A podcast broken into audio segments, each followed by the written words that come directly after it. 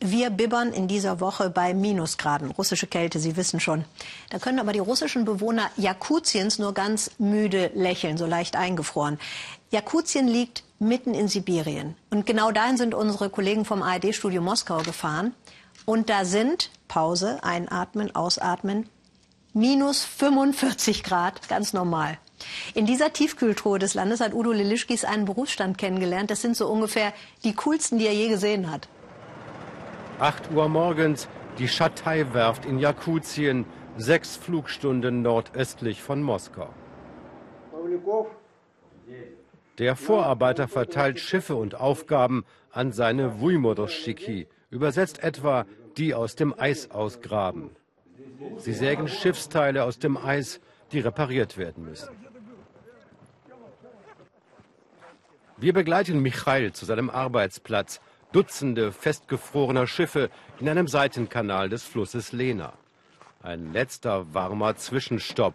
Hier verbringen die Wujmorostiki ihre Pausen. Misha schleift die Kette seiner Motorsäge nach.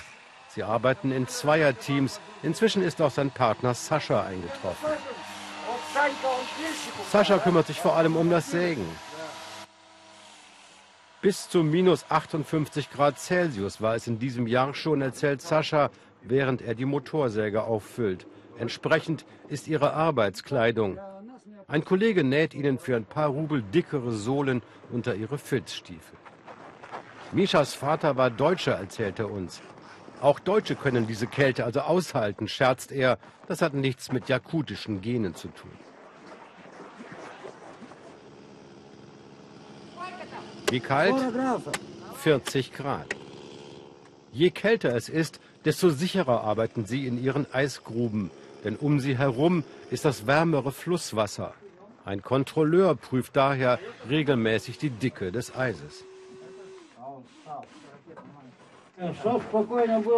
Um sicher zu stehen, muss man 15 cm Eis um sich haben. Hat man 40 wie hier, kann man 25 davon abtragen. Wenn die Motorsäge durch einen Fehler das wärmere Flusswasser erreicht, läuft ihre mühsam gegrabene Eisgrube in Minuten voll. Alles beginnt dann von vorne. Und Geld gibt es dann auch nicht.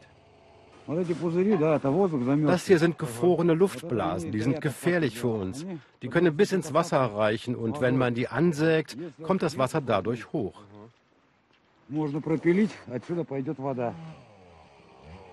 Sascha hat eine neue Grube begonnen. Es ist ein Knochenjob.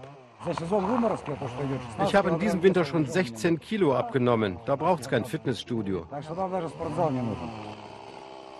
Sascha sägt, Misha hackt. Das ist ihre Arbeitsteilung.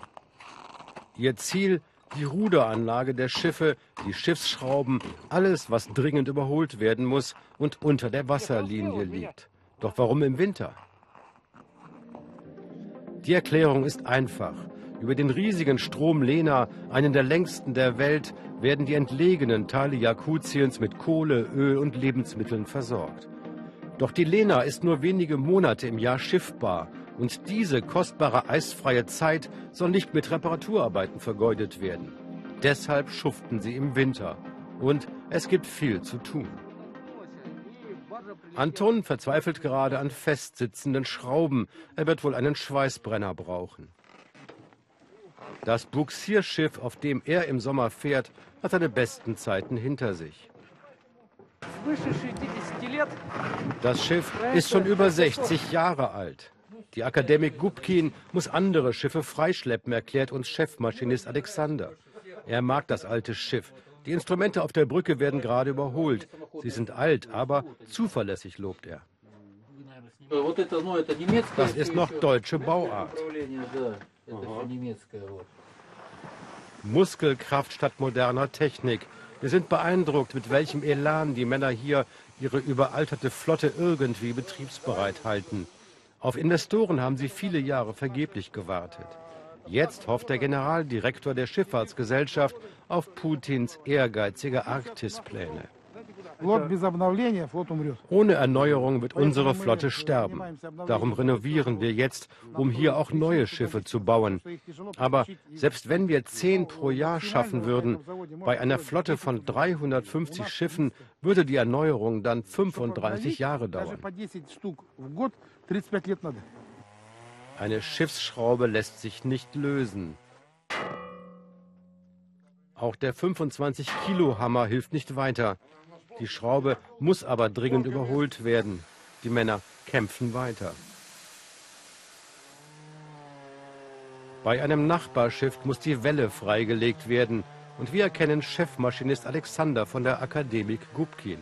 Offenbar arbeitet er auch als Eissäger.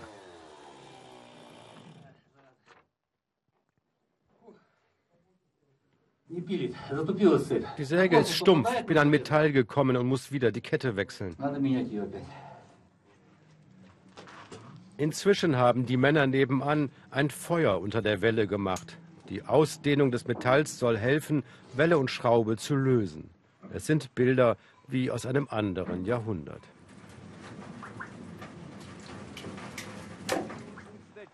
Ein anderer Arbeiter erklärt, warum sie so motiviert schuften.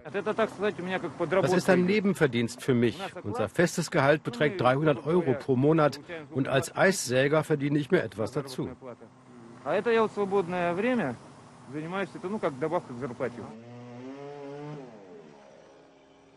Sascha macht Feierabend.